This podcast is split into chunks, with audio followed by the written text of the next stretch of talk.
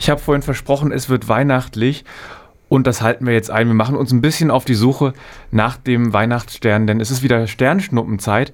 Wer sich etwas wünscht, das es nicht im Laden zu kaufen gibt, kann in den nächsten Nächten am Nachthimmel richtig was finden und sich was wünschen und vielleicht wird sogar wahr. Die Wahrscheinlichkeit, mehr als nur eine Sternschnuppe am Himmel zu entdecken, ist dann auch besonders hoch. Selina Eble, was ist los?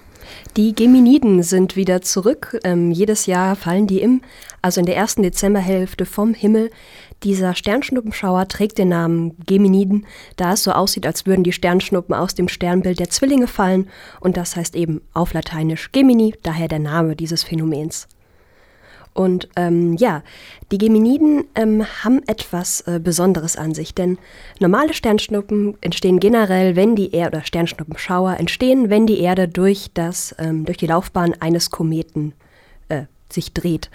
Ähm, und normalerweise hinterlassen Kometen auf ihrer Bahn um die Sonne so eine Art Staubspur. Die besteht meistens aus gefrorenen kleinen Eispartikeln, denn die Kometen sind ja große Eisbrocken. Wenn sie auf die Sonne zugehen, fangen die an ein bisschen aufzutauen und zu schmelzen.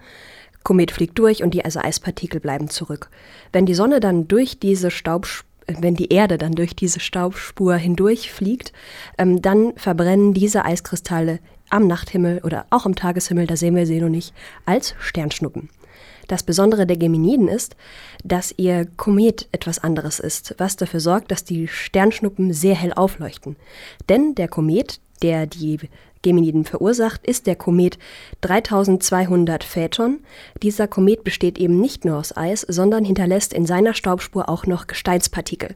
Diese Gesteinspartikel brauchen länger, um in der Atmosphäre zu verglühen, und darum leuchten diese Sternschnuppen besonders schön und ziehen auch langsam über den Nachthimmel. Fühlt sich gerade ein bisschen an wie bei Lash's Kosmos. Silina, sag mir noch, wann kann ich mir die Geminiden am besten anschauen? Also die Geminiden fallen vom 4. bis zum 16. Dezember vom Himmel.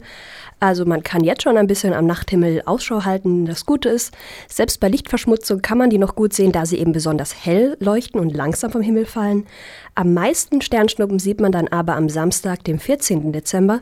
Die fallen den ganzen Tag über, also da hat man in den frühen Morgenstunden oder spät am Abend am 14. eine besonders gute Möglichkeit, Sternschnuppen zu sehen.